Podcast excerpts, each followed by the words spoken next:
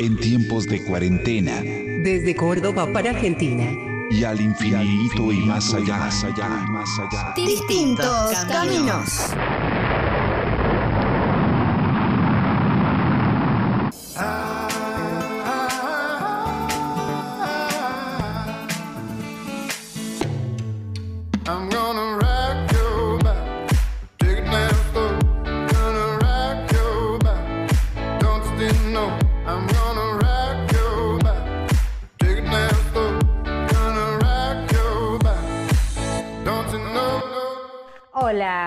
Están? Muy buenas tardes. Aquí damos comienzo a otro programa más en esta tarde cordobesa, Distintos Caminos. Escápate conmigo, vente conmigo, vamos a fugarnos. Antes que salga el sol, escápate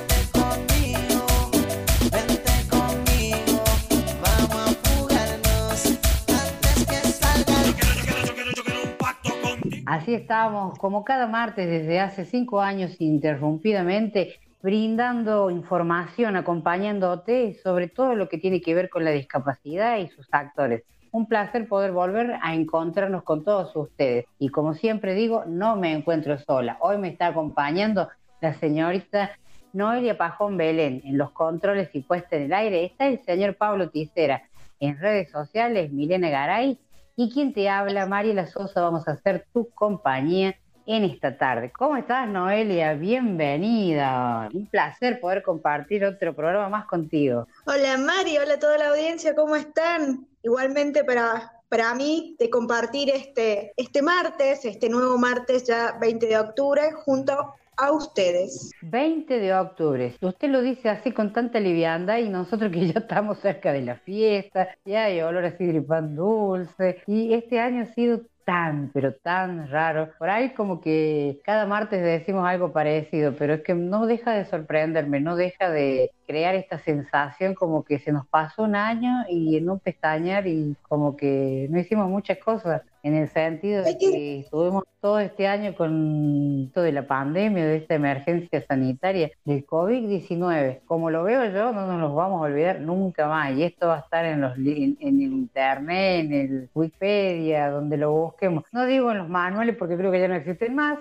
pero bueno. Es que la información se va actualizando día a día y vamos a ser la generación que vivió una pandemia. Eh, la verdad que nunca pensábamos, nunca pensábamos que íbamos a estar viviendo esto. Es así, somos la generación que eh, estamos viviendo esta pandemia. Y con respecto a las fiestas, es verdad, eh, ¿cómo será que ya se están vendiendo los pan dulces? Por lo menos los pan dulces he visto que ya están llegando, próximas a la fiesta ya se están poniendo los pan dulces en las góndolas. Estamos a casi dos meses y medio de las fiestas, o sea, si sacamos cuenta, o sea, nada. Y para muchos eh, consideran que este ha sido un año perdido, para otros tantos ha sido un año de, de reencontrarse con consigo mismo, para otros ha sido un año de aprendizaje. Cada persona ha ido sacando algo positivo y algo negativo de este año, ¿no? 2020, que pinta ser el año. Pero bueno, no nos vamos a quejar. Tenemos la posibilidad de levantarnos cada día y llenar nuestros pulmones de aire. Y eso no es poco. Así que bueno, a ponerle pilas, seguimos en esta misma situación, hay que seguir cuidándose, hay que seguir con, actuando a conciencia y nada, a, ponerle onda a esto que bastante difícil está, que bastante tristes son las cosas que se ven y las cosas que, día a día vemos en los medios de comunicación de las cosas que pasan, económicamente tampoco estamos tan bien en el país, así que es un combo importante. Así que cuando el 31 a las 12 haya que levantar la copa, hay que, creo que sí o sí voy a correr este año las patas,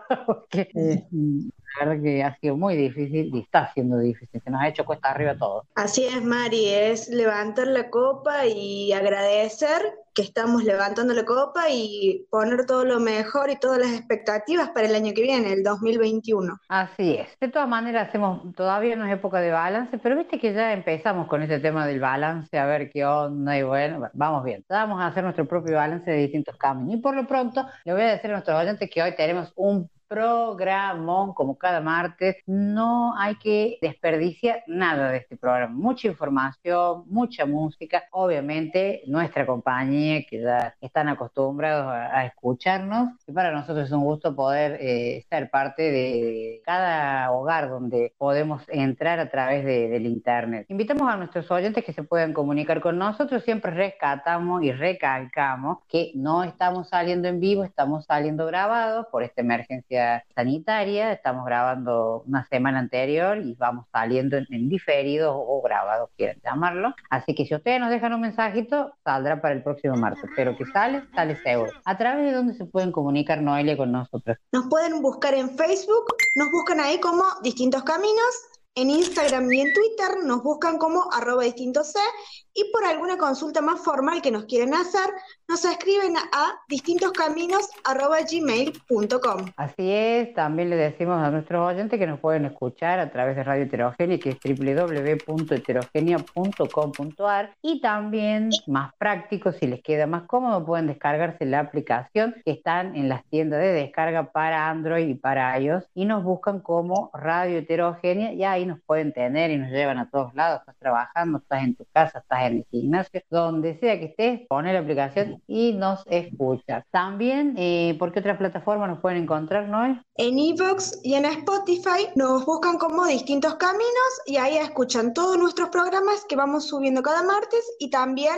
los programas que hemos estado haciendo durante estos cinco años. Pueden revivir esos Ah. programas. Así es, señorita, muy bien dicho. Lo. También le decimos a nuestros oyentes que si eh, no nos pudieron escuchar justo el martes, el domingo, el sábado, perdón, se replica nuestro programa en el mismo horario por Radio Heterogénea, así que también nos pueden, no tienen excusa, no, me- no me digan a mí que no pudimos, que no sé, no, no hay excusa, no aceptamos excusa el equipo de distintos caminos porque tienen las mil formas de cómo escucharnos y no perderse los programas que nosotros cada martes traemos para ustedes con muchísima información, todo lo que tiene que ver con la discapacidad y bueno, y con bueno, todas las temáticas en cultura, salud, de todo lo que sirve y que hace falta para, bueno, para estar informado acerca de, como bien dije, de la discapacidad. También um, tenemos nuestra plataforma en nuestro canal de YouTube, así que nos pueden eh, buscar ahí, tenemos subido videos, eh, vamos subiendo nuestros trabajitos que hacemos y los subimos ahí en YouTube, nos pueden buscar como programa de radio Distintos Caminos. Y si no, ¿por qué otro lado? Me está faltando algo más, Noé. Así es, nos pueden buscar por TikTok, que es una plataforma que ha sido furor en este tiempo.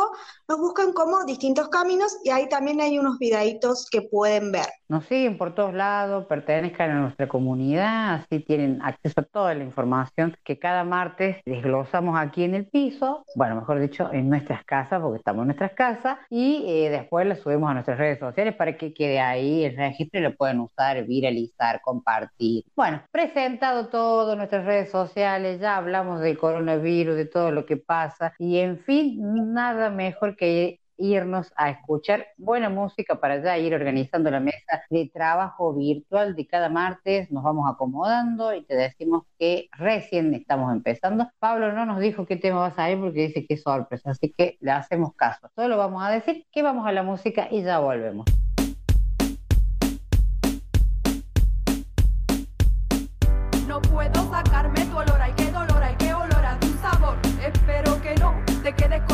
Ya sabes que lo mío es puro amor. Hoy te fuiste y llueve tristemente, la rima rima con el nombre del día jueves y con el día que te vi que era número 9 y milagrosamente caía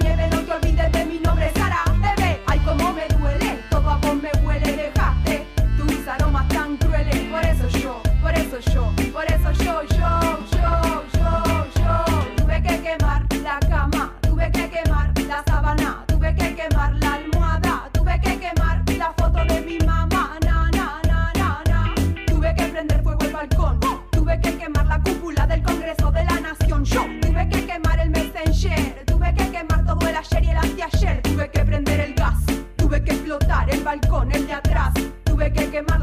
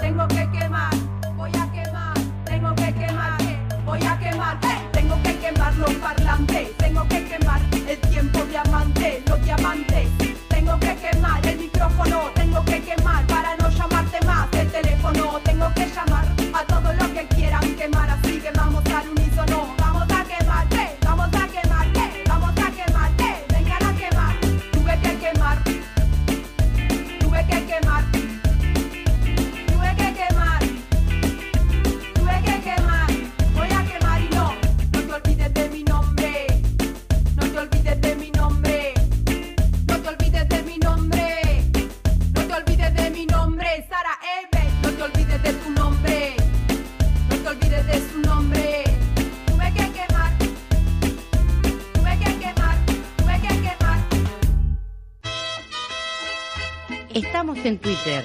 Búscanos como arroba distinto C. Contra el coronavirus, cuidarnos es la única manera de combatirlo. Si sos una persona con discapacidad visual y un profesional de la salud, tiene que ponerte alcohol, tomarte la temperatura o hisoparte, explícale que debe contarte lo que hará y mostrarte los elementos que utilizará. Una sociedad más inclusiva y justa es aquella que reconoce y cuida la diversidad. Red de Comunicadores con Discapacidad Visual de Iberoamérica.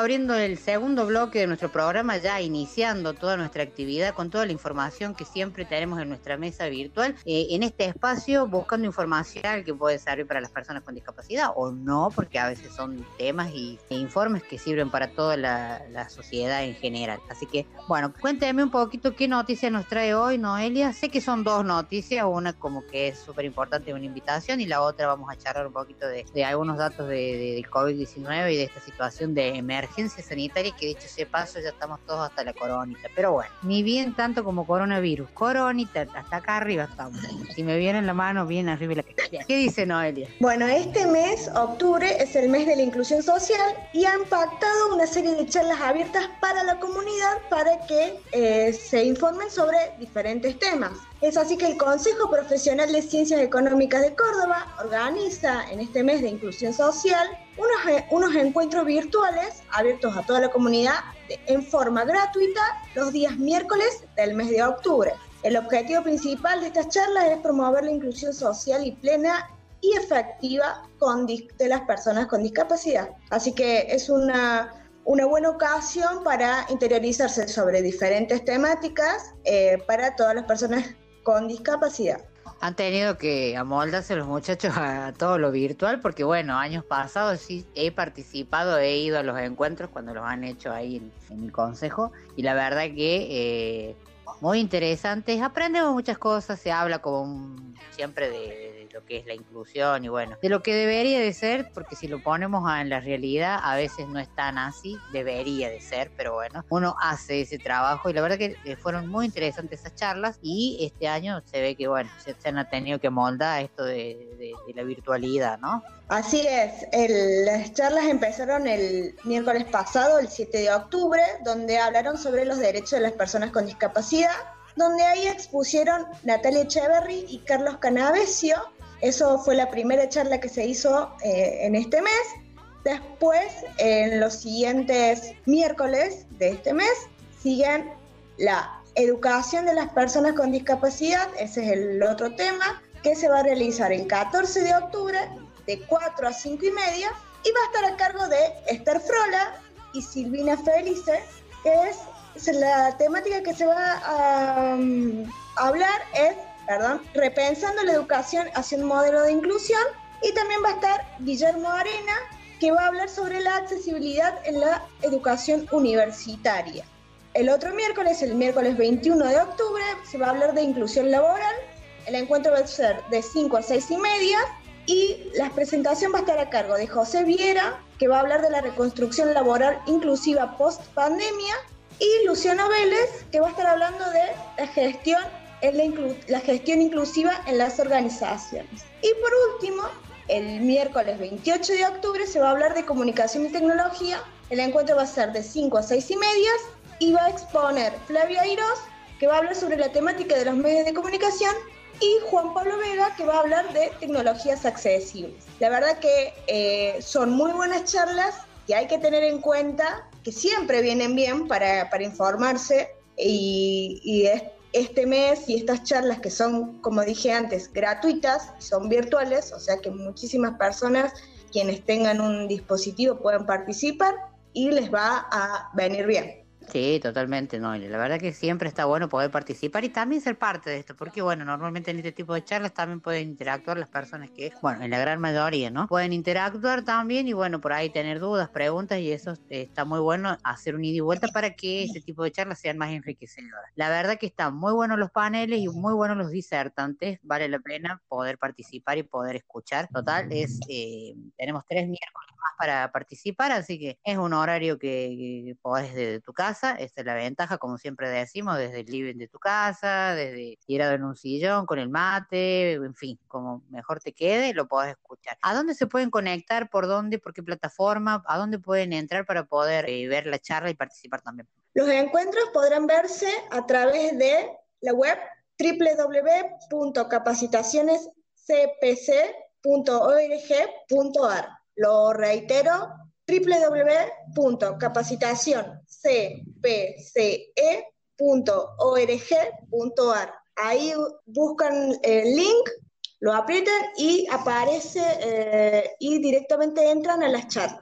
Sí, sí, total.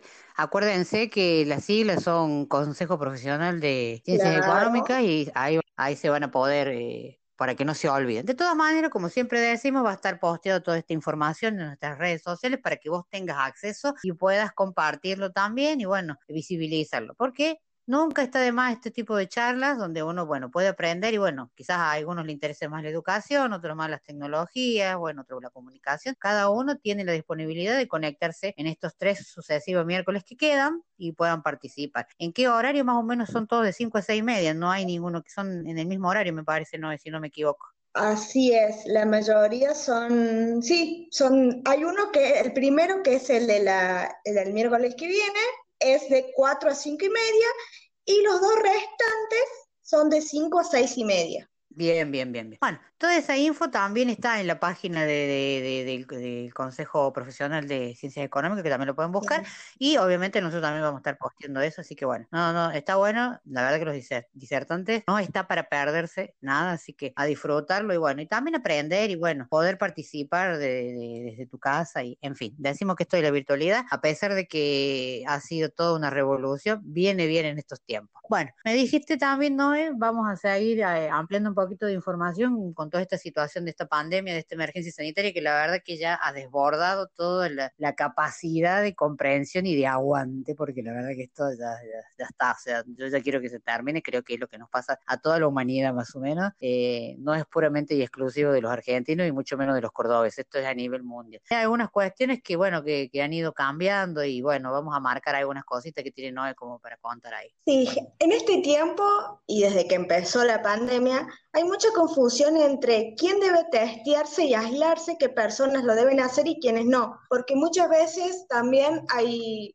colapsan los sistemas de salud porque hay mucha gente queriendo hacerse el hisopado por eh, alguna cuestión eh, que tengan y no generalmente es porque esté con algún síntoma. Entonces acá le les traemos eh, definido quién debe testearse y aislarse, qué persona es la que debe hacer esto y qué persona no. Bueno, a ver, no hay, yo más o menos ya, ya me lo, ya lo sé, pero bueno, está bueno porque hay gente, hay gente que vive esto del coronavirus como aislado. Hay mucha gente que elige no informarse, no saber nada, elige no ver los informativos, no escuchar, porque bueno, obviamente cada uno elige cómo comunicarse o qué es, eh, cómo vivir esta situación. Porque bueno, hay gente que como que es más susceptible, otras que no les interesa estar informado porque la verdad que es una carga mental todo lo que escuchas y por ahí, bueno. Pero nunca está de más saber que si pasa algo, qué es lo que tenés que hacer. Ahí son cosas fundamentales, ¿no? Y que son sumamente importantes, me parece. Así es. Hay cinco puntos que hay que tener en cuenta para eh, saber de esto, ¿no? Primero, si sos un caso positivo, ¿sí? En este caso, el diagnóstico se va a dar a través de un hisopado. Esa persona debe aislarse por 10 días si los síntomas son leves y 14 días si está internado. Además, se toma desde el inicio de los síntomas el aislamiento o también a la fecha del hisopado en el caso de que sean personas asintomáticas. A partir de ahí, desde que vos tenés el primer síntoma, tenés que hacer los 10 o 14 días, dependiendo si son leves o, eh, o si ya estás en un caso grave, si estás internado, y si sos asintomático, se toma la fecha que vos tenés que hacer el aislamiento desde el día que vos te haces el hisopado, ¿sí? Sí, sí, sí, comprendo.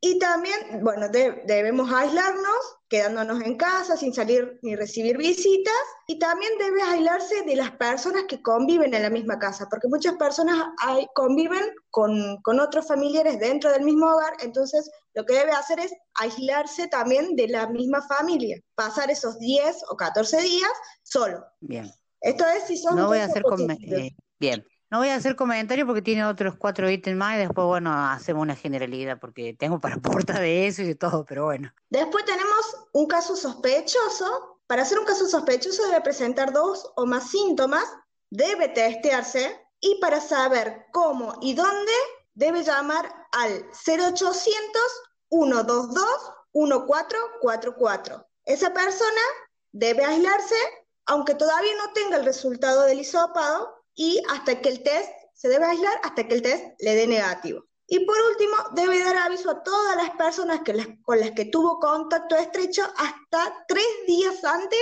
del inicio de los síntomas. Esto es en el caso de un caso sospechoso, que la persona tenga un caso sospechoso. Otro, otro ítem es cuando tenés contacto estrecho. Cualquier persona que haya permanecido a una distancia menor a dos metros de una persona sospechosa o caso positivo por más de 15 minutos. Solo se hisopa a los mayores de 60 años o que presenten enfermedades de base. Y se debe llamar al 0800 122 1444. Debe aislarse por 14 días desde el último contacto con el caso positivo, sin importar si fue hisopado o no. Y por último, debe avisar a todos los contactos con los que estuvo en esos días anteriores. Eh, otro caso es cuando tenés contacto de contacto estrecho, es la persona que se vinculó con otra persona que estuvo en contacto con un caso positivo, no debe testearse al menos que presente síntomas y ya sea un caso sospechoso. Y debe aislarse por lo menos siete días cuando el contacto estrecho le dé negativo el test serológico. Si no, debe completar los 14 días de aislamiento. Y por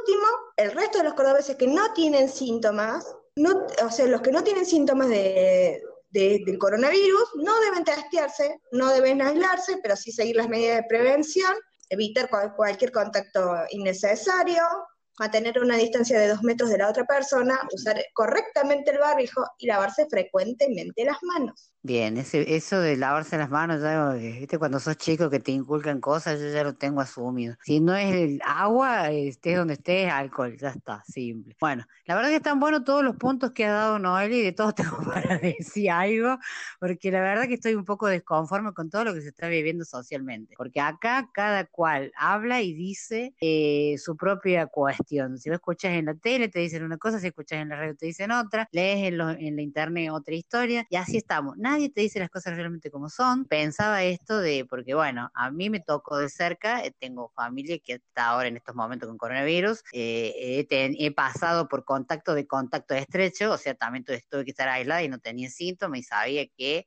no tenía que, que llamar si no tenía uno o dos síntomas por lo menos. La gente tiende a asustarse, obviamente, hay que estar alerta a nuestro cuerpo. Conocemos bien cada uno nuestro organismo y nuestro cuerpo y tenemos que diferenciar. Lo que pasa es que hay una psicosis tan grande con este tema que cualquier cosa ya nos sentimos enfermos. Estamos en una época del año donde las alergias y toda esta cuestión de cambios climáticos nos hacen estar un poco propensos a estar con un poco de moco, con un poco de los bronquios, respirar mal. Encima, sumale a esto el tema de los incendios que ha habido acá en nuestra ciudad. El aire está enviciado, hay mucho polvo en suspensión por el, por el clima tan seco que hace. Entonces la gente tiende a confundirse. Eh, yo de lo que hablo, hablo desde la experiencia de las cosas que le han pasado a, a personas cercanas a mí y eh, no porque me haya pasado. Lo único que viví es esto, el punto número 4 creo que es contacto de contacto estrecho, creo que es. Ese sí lo viví y bueno, Sí. hice los 14 días religiosamente y todo y no tuve un síntoma y sabía que tenía que llamar en este caso a mi obra social, porque yo puedo hacer eso. El tema de la gente. Mi sobrino, le doy un ejemplo para, para dar un caso puntual. Mi sobrino eh, le empezó a dar los síntomas, en el trabajo ya había varios que se habían infectado, le empezó a dar la sintomatología y acudió a la nueva terminal a hacerse el tema del de, eh, testeo.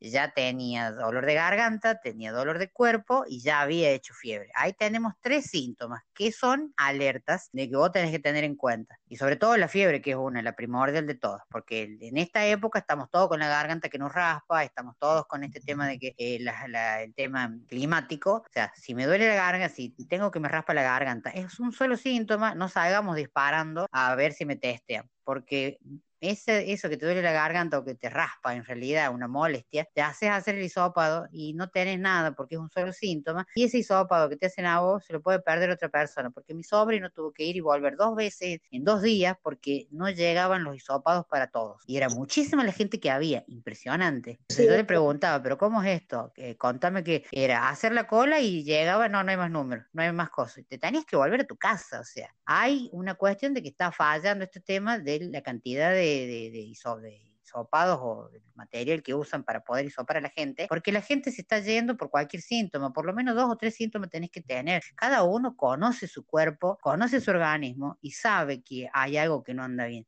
La verdad que es para asustarse, obviamente, todos hemos estado sí, con este tema, pero pensemos un poquito en que está- hay que hacer las cosas lo mejor posible. Me hablas de los números de teléfonos que hay que llamar. He estado viendo un montón de gente quejándose de lo mismo, no te atienden en ningún lado. Entonces, si vamos a poner ceros 800, si vamos a poner números telefónicos, y te lo digo desde la experiencia y de gente muy cercana a mí, que, ah, que te atienden, que sea real, que te atiendan, no que te, te- que te quedes hecho un hongo esperando que alguien algún día te atienda. Tienen que estar, no pueden no atender. Y esto no es algo que lo diga yo, lo dicen en los medios, o sea, está todo colapsado, el sistema de salud también. Son muchos factores que no están bien y ya a esta altura de, de que estamos en esta época de ahora en, en octubre, que es el peor mes supuestamente, entre comillas, hay que tratar de, de salir cuidarse y bueno, testear el cuerpo de uno. Uno sabe cuando algo no está bien. O sea, no asustarnos, esperar a tener tres síntomas por lo menos y no salir, quedarte en tu casa, es lo que yo no entiendo. Y nadie respetando el distanciamiento social y el barbijo puesto de vinche, una cosa así. O sea, sinceramente, tendría que decir que nos jodemos en todo y, y no entiendo, la gente no sé dónde la conciencia social que piden que tengamos, no, no está, no está presente. Y estoy enojada, muy enojada con ese tema, porque yo soy una de las que me cuido un montón y si tengo que salir, salgo lo justo y lo necesario, no. Como usted, como otra tanta gente que conozco. Entonces, la realidad es que la gente por ahí también hay falta de, de- de desconocimiento con respecto a algunas cosas y es todo un tema. Mira, eh, te doy el ejemplo mi sobrino, dos veces fue a la terminal y no había más número y era un montón de gente. Y eso también es un foco de contagio porque al estar ahí en la cola, estar eh, toda la gente, y había gente que simplemente está enferma porque si no, no vas a ir con tosiendo, con fiebre. Tendría que buscarse otra manera, no sé. Ahora eh, han habilitado los CPC, primero Sí, habían habilitado los Justamente, justamente eso iba, iba a comentar, que en- desde el 6 de octubre pasado se eh, también se deja, porque en un momento se habían eh, informado que había siete- 67 puntos de, de testeos. ¿Qué pasa? Claro. Se- todos esos lugares eran hospitales, centros médicos, entonces los quisieron reservar para eh, casos puntuales, casos positivos, casos que valieran la pena. Entonces han abierto los CPC, son los 12 CPC que hay en nuestra ciudad, eh, para, para realizar estos testeos, ¿sí? Más las tres direcciones de especialidades médicas, o sea, tenemos los hospitales municipales, que son el Príncipe de Asturias de Villa Libertador, el Hospital Infantil de Alta Córdoba, y también hay dos consultorios móviles eh, que recorren los barrios de la ciudad para hacer los testeos. Como quedó colapsado la terminal y todos los días estábamos viendo la cantidad de gente, la cola era larguísima hasta altas horas de la noche. Entonces, primero se habían puesto 67 puntos, pero esos los prefirieron eh, dejar para atender a casos positivos y se han abierto estos los 12 CPC más las tres direcciones de especialidades médicas para realizar estos testeos. Y con respecto Claro, cuando una cosa puntual que, que hablaba de, en el caso de su sobrino, que estuvo dos días. Por gente cercana, he sabido que la persona, una- uno- un amigo de un amigo, se, que, se hizo el, el testeo. En base a los síntomas, uno ya sabe que está contagiado porque ya son dos o más eh, síntomas y el caso puntual es la fiebre y la tos. Pero el resultado de ese hisopado se lo dieron cuando ya habían pasado los 14 días. Ah, bueno. Estaba, ha pasado con dos personas, me han comentado lo mismo, de que cuando ya están curados, les aparece el resultado de que tenían coronavirus, pero los, o sea, la persona ya sabía. Ahí hubo presentes dos o más síntomas, y son síntomas, fiebre, tos, que son puntuales de, de este coronavirus. O sea, uno ya sabe que los tiene. Pero los resultados se los dieron dos semanas después cuando la persona ya estaba curada. Entonces, ahí hay, un, hay una cosa de que están entregando los resultados de los testeos muy tarde y eso también dificulta en el hecho de que o hay más casos positivos un día o hay menos casos positivos otro día, porque no están siendo rápidos los, resultados que, dependiendo, ¿no es cierto?, el, el, el testeo que vos te hagas y en dónde te lo hagas, o sea, si lo pagas o no, pero, eh, pero pasa eso también, por eso hay un día que aumentan casos y otro que puede disminuir, porque también los testeos no se los entregan ahí nomás, ni siquiera uno o dos días después, sino que pasan muchísimo tiempo hasta que, como te digo, la persona ya se curó y recién le llegaba el, el resultado de que era, tenía positivo y la persona ya se dio cuenta, la persona se aisló, eh, hizo todos los, los pasos que, que, tenía que hacer. Este, en este caso puntual, eh, vivía con su familia en una casa, eh, le, le, dio positivo, estuvo en otra casa solo, esos 14 días este, se, se aisló solos, le, man, le, mandaban los víveres para que se cocinara solo, o sea, estuvo solo, solo, solo. El resto de la familia se fue a vivir con otros parientes esos días. Pero, eh, como te digo, los resultados le, o sea, se los dieron después que la persona se curó. Y pasa, es otra cuestión. Y tampoco seamos tan herejes de que, o sea, no, obviamente que nos vamos a quejar porque los medios te dicen una cosa y lo que pasa en la realidad es otra totalmente diferente. También tengamos en cuenta que el personal de salud que tiene que estar trabajando es poco y es escaso, realmente están desbordados, están cansados y obviamente uno quisiera que esto fuera mucho más rápido, bueno, pero tratar de sincronizar estas cosas de poder darte el, el bueno, no sé, eh, de la terminal te daban, tenías que esperar un ratito y ahí te daban positivo o negativo y te daban un papelito y te mandaban a tu casa. O sea, no te decían, entonces me pregunta, pero che, ¿cómo? ¿No te dan una línea telefónica, algún lado, algún, alguien para que te llame un médico o vos puedas llamar también? Se supone, al principio era así, como que, bueno, te aislaban en tu casa, venían los del eh, COVID, traían víveres, cosas para la limpieza porque vos no tenías que salir y eh, estaban en un constante comunicación telefónica de cada dos días, día de por medio, para ver cómo estás, para ver si estabas haciendo todo, a ver cómo iba. Un seguimiento. Ahora ningún seguimiento, ninguna nada. O sea, yo decía, pero ¿cómo? No, te... no, nada. Así que obviamente está todo desbordado. Esa es la realidad. Los- eh, lo que se dice en los medios tampoco es toda la realidad de lo que se vive realmente, porque los hospitales son, están desbordados y el tema de las terapias intensivas también. O sea que la gente tiene que entender que esto depende de nosotros. Conciencia social, dejemos no de joder, así lo digo, el que le guste bien y si no, eh, yo lo voy a decir, porque esto es un viva la pepa. O sea, hagamos las cosas bien, no, podemos, no puede ser que tengamos que nos tengan en esta situación de que hasta las 8 de la noche, porque la gente anda de loco en la calle. Yo no me voy enferma,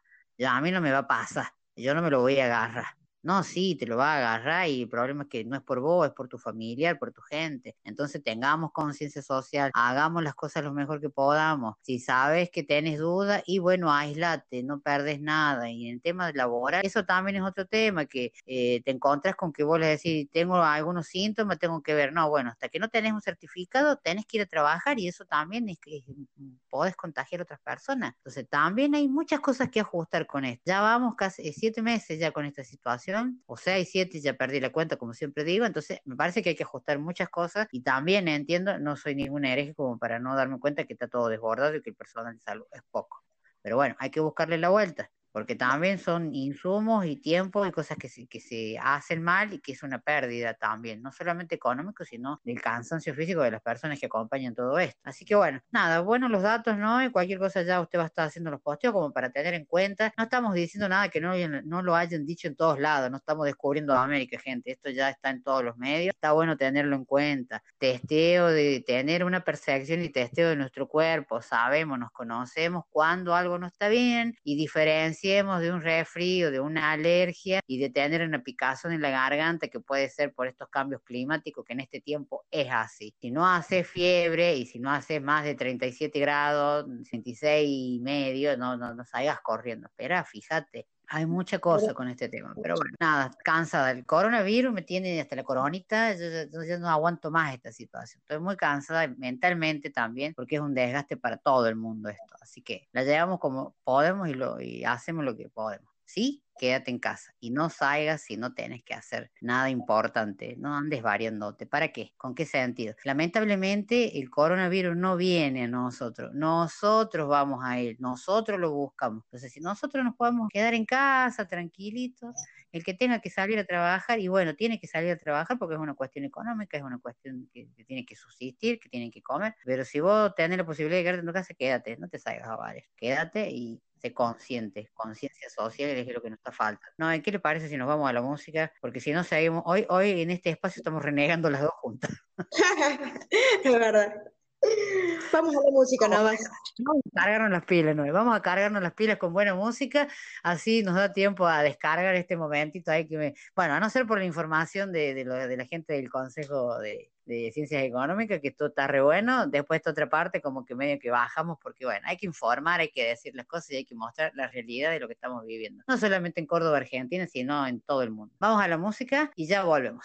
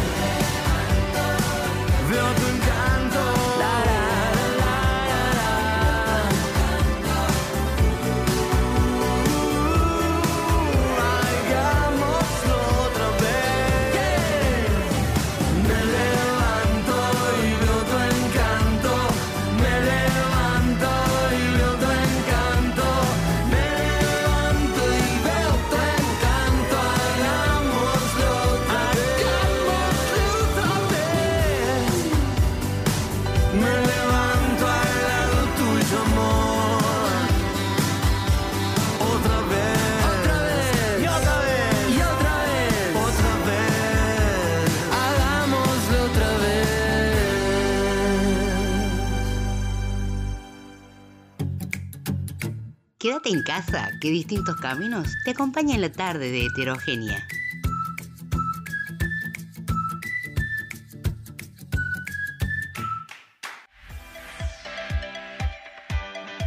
Búscanos en TikTok como arroba distintos caminos.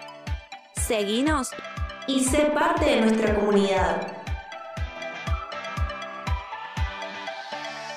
All the young boys, give me the young boys, give me the young boys, oh young boy, oh.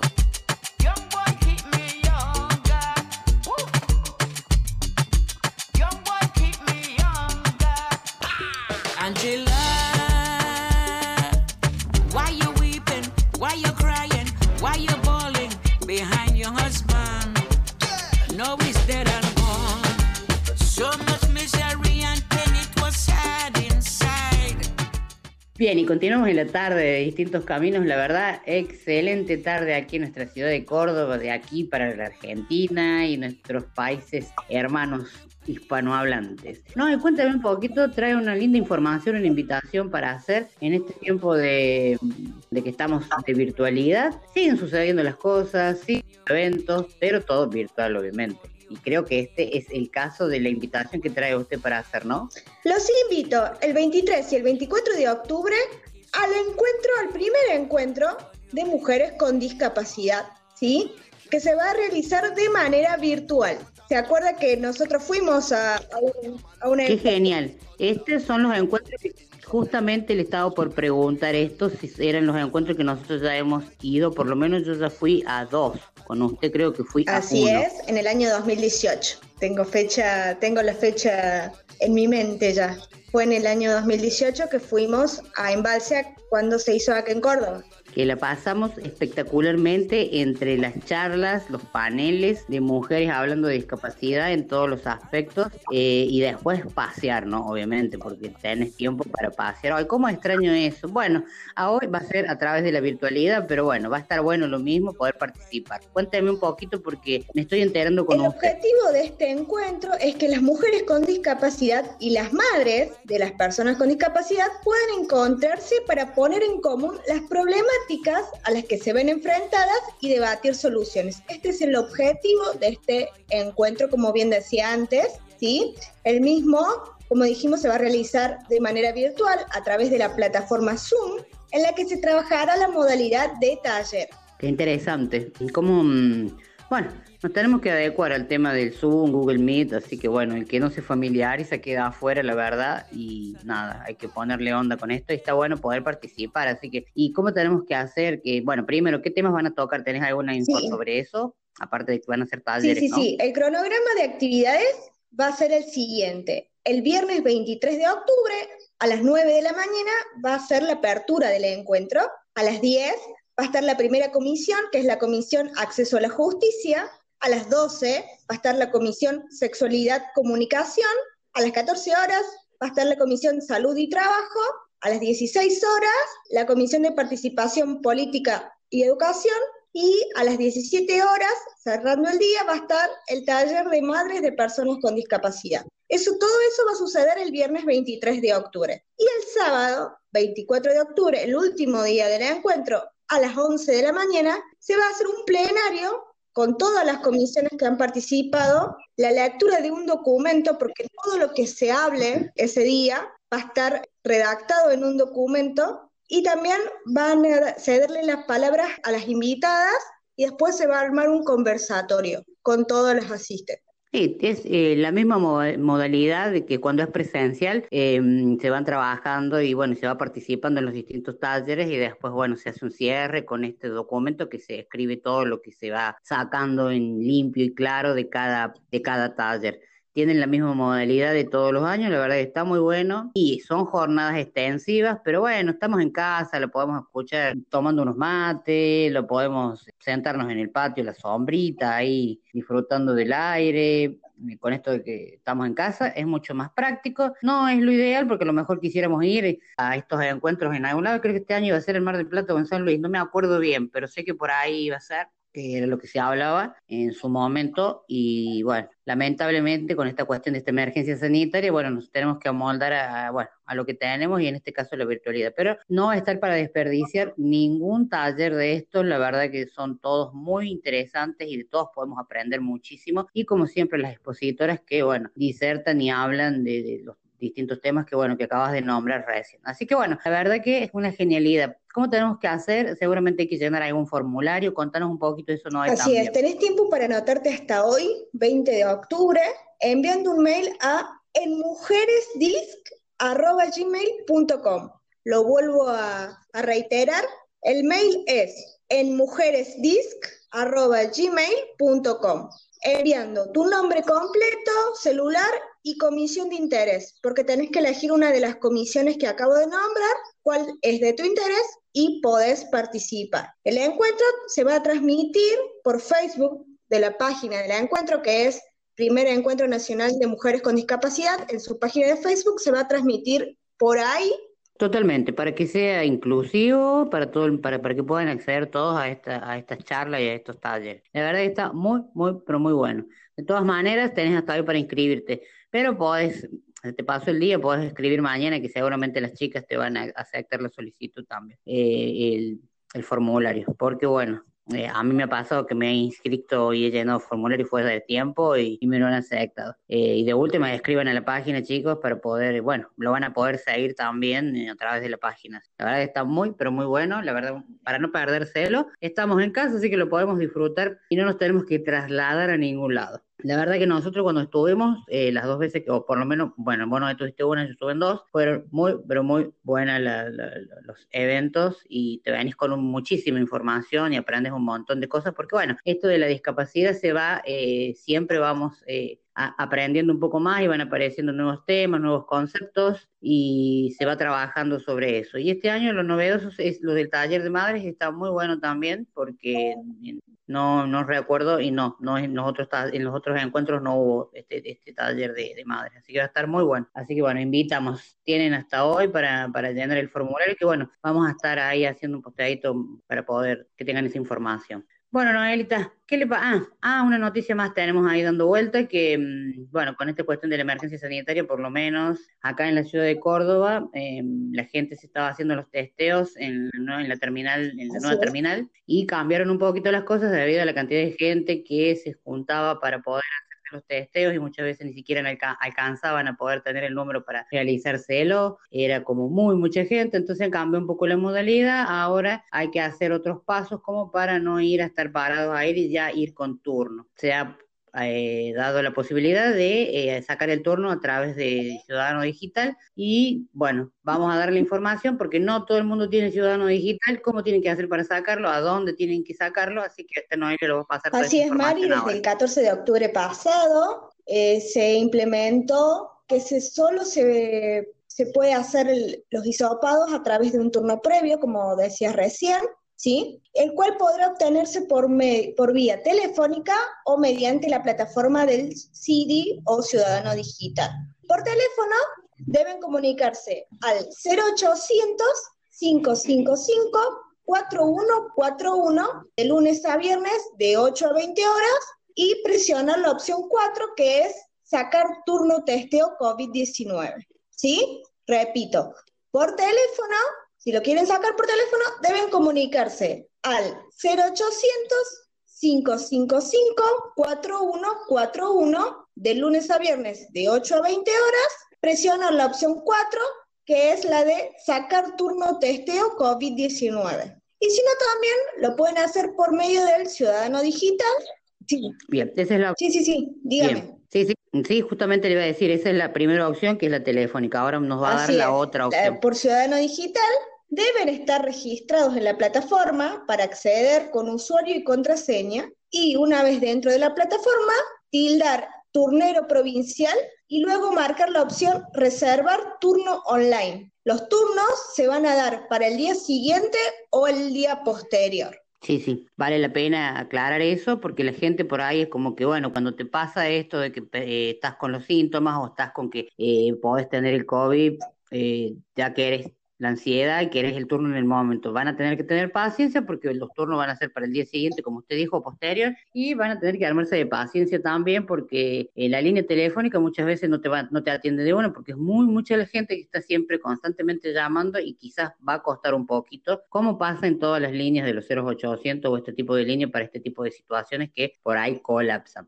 Así que con mucha paciencia. Y con lo del ciudadano digital también, porque bueno, también las páginas de internet colapsan y muchas veces es mucha la demanda. Así que paciencia, que bueno, van a estar consiguiendo el turno. Muy importante y me- yo creo que es mucho mejor así que ir a amontonarse, a ir a hacer las colas largas ahí y estar expuestos como mucho más, porque bueno, la gente que va a hacerse testeo es porque tiene toda la sin- sintomatología. Debería de ser así. Sabemos que mucha gente apenas tiene un síntoma, va tienen que esperar por lo menos que aparezcan tres síntomas y sobre todo el más importante, la fiebre. Así pueden ya pedir los turnos. Porque eh, con un solo síntoma a veces estamos como que nos asustamos y quitamos la posibilidad a otra persona que realmente tiene todos los síntomas y que realmente necesita el turno. Eh, a no asustarse, sí, es difícil. Yo sé que lo que estoy pidiendo dirán, claro, porque ahora no te pasa. No, sí, todos hemos pasado y todos hemos pasado por esto de tengo el COVID a cuando hemos tenido un síntoma y todos nos perseguimos. Es muy difícil y entiendo. Pero bueno, vamos con paciencia y trabajando todos juntos para que podamos salir adelante de esto y bueno, siendo un poco también empáticos y solidarios porque bueno, con un síntoma no nos asustemos, esperemos que aparezcan otros y ahí poder llamar y demás. También hay que destacar que no solamente para sacar turnos, sino también que los CPCs no también están haciendo los Así es, Mari. eh, los CPCs de acá de la ciudad, los 12 CPCs, también están haciendo los testeos, así que se pueden dirigir también ahí. Eh, ahí sí, digamos, no es con turno previo, sino que vas y haces la cola. Lo que sí, la mejor forma, sé que lo que voy a decir es algo obvio, pero está bueno repetirlo, de no generar estas colas largas, de no te- hacerte la cabeza, es tratar de cuidarte lo más que puedas. No salgas si no es necesario, cuídate vos, cuida al otro, porque así es como los sistemas colapsan y la verdad que no está bueno. Estamos hablando de que ahora están haciendo cola la terminal los testeos voluntarios, es por si tenés síntomas, porque, o sea, hay gente que puede tener todos los síntomas, como hay gente que está ahí parada porque pudo haber tenido uno o por miedo, entonces se junta todo y ahí es más riesgoso, como bien decías vos recién. Entonces la mejor forma de, no pasar por esto es tratar de cuidarte lo más que puedes para, estar bien vos y para que cuides a, a los tuyos. De todas maneras, vos decís, ¿no? Que es una que vas a decir esto es algo obvio. Y la verdad que la obviedad no está de más en estos tiempos. Nos encontramos con situaciones que hay gente que, que es medio duro para entender las cosas. También, yo también pongo en el lugar del otro porque también te asustás, porque eh, como te decía recién, en estos siete meses que dábamos de, de esta pandemia, cuánto nos hemos asustado creyendo que lo teníamos, porque teníamos un síntoma, porque teníamos dos, y quizás es como te decía anteriormente, pasa por una cuestión de una alergia, cosas así. Tienes que tener paciencia, hay que estar atentos a nuestro cuerpo, a nuestro, a nuestro organismo, porque nos conocemos y sabemos cuando algo no está bien. Lo, lo importante de todo esto es cuidarse, como dijo usted, no olvidarse el barbijo, distanciamiento social, mantener la higiene de las manos. eh, esto lo, lo decimos hasta el cansancio porque parece que mientras más pasa el tiempo, la gente más se relaja. No hay que dejar de lado el alcohol en gel, el alcohol líquido, la lavandina, eh, el distanciamiento, el barbijo, limpiar y sanitizar todas las caderías que cuando vamos a comprar tocar todo, eh, son cosas que son que ya las sabemos hasta el cansancio, pero parece que hay gente que todavía no les entra. Así que bueno, bueno, no, le invito a que vamos a la música, buenísima toda la información, le digo que no se vaya, no hay usted que está del otro lado tampoco, porque todavía hay más distintos caminos. Vamos a la música y ya volvemos.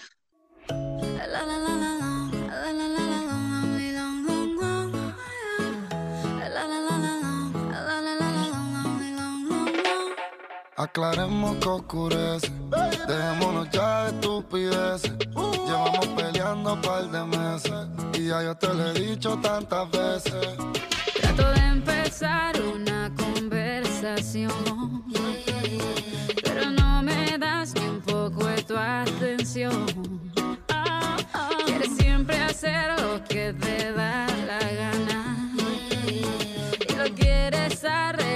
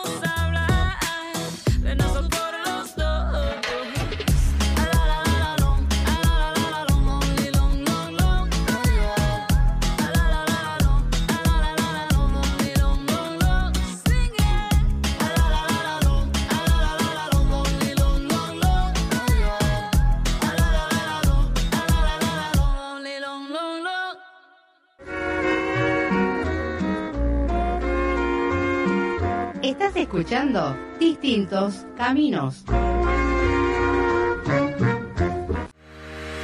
queremos contarte que Distintos Caminos está buscando sponsors para garantizar la sustentabilidad y continuidad del programa. Hace cinco años, estamos consolidados en la sociedad cordobesa como un programa de radio con impacto social. Seguimos superando nuestros límites, trabajando día a día para llegar a todos los países hispanohablantes y conocer sus realidades. Buscamos que nuestros oyentes conozcan sobre la temática de discapacidad desde las diferentes perspectivas, como la educación, la salud, derechos, entre otras cosas. Convertite en un agente de cambio. Comunícate con nosotros a distintoscaminos.gmail.com y sé parte de este cambio continuo que tiene como meta una sociedad inclusiva.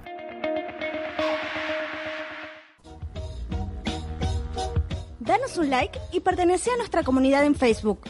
Búscanos como distintos caminos. Te odio y te quiero porque hiciste el milagro, la espina que duele y el beso de amor. I didn't ask for a free ride. I only asked you to show me a real good time.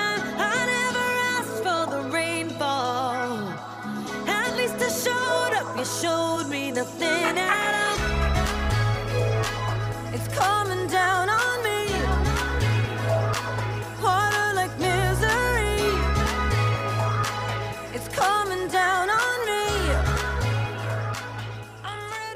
Bien, y vamos abriendo en la tarde de distintos caminos el bloque segmento protagonista que como ustedes saben es el eje principal de este programa y donde invitamos a personas que bueno que vienen a contarnos un poquito sobre el trabajo que realizan por la discapacidad o algunas acciones de impacto social. Y hoy la verdad que nos parece sumamente importante poder invitar a una doctora que venga a contarnos un poquito sobre la situación del, del COVID-19. Si bien es cierto que no tiene mucho que ver con la discapacidad, pero bueno, todo tiene que ver con todo y hoy nos parece súper, pero súper importante poder charlar con ella y que bueno, nos traiga a la mesa de trabajo la realidad de lo que está pasando y bueno, y en estos tiempos tan difíciles. Pero bueno, la presentamos a ella, la doctora Trinidad Brasil del Río. ¿Cómo estás, Trinidad? Bienvenida a Distintos Caminos. Hola Fabi, muchas gracias. Muchas gracias por invitar. La verdad que, bueno, destacamos que Trinidad es especialista en medicina general y familiar y también está capacitada y súper estudiada en el tema de guardias de terapia intensiva. Si tengo, si digo mal, usted me corre. No, está bien, está todo bien.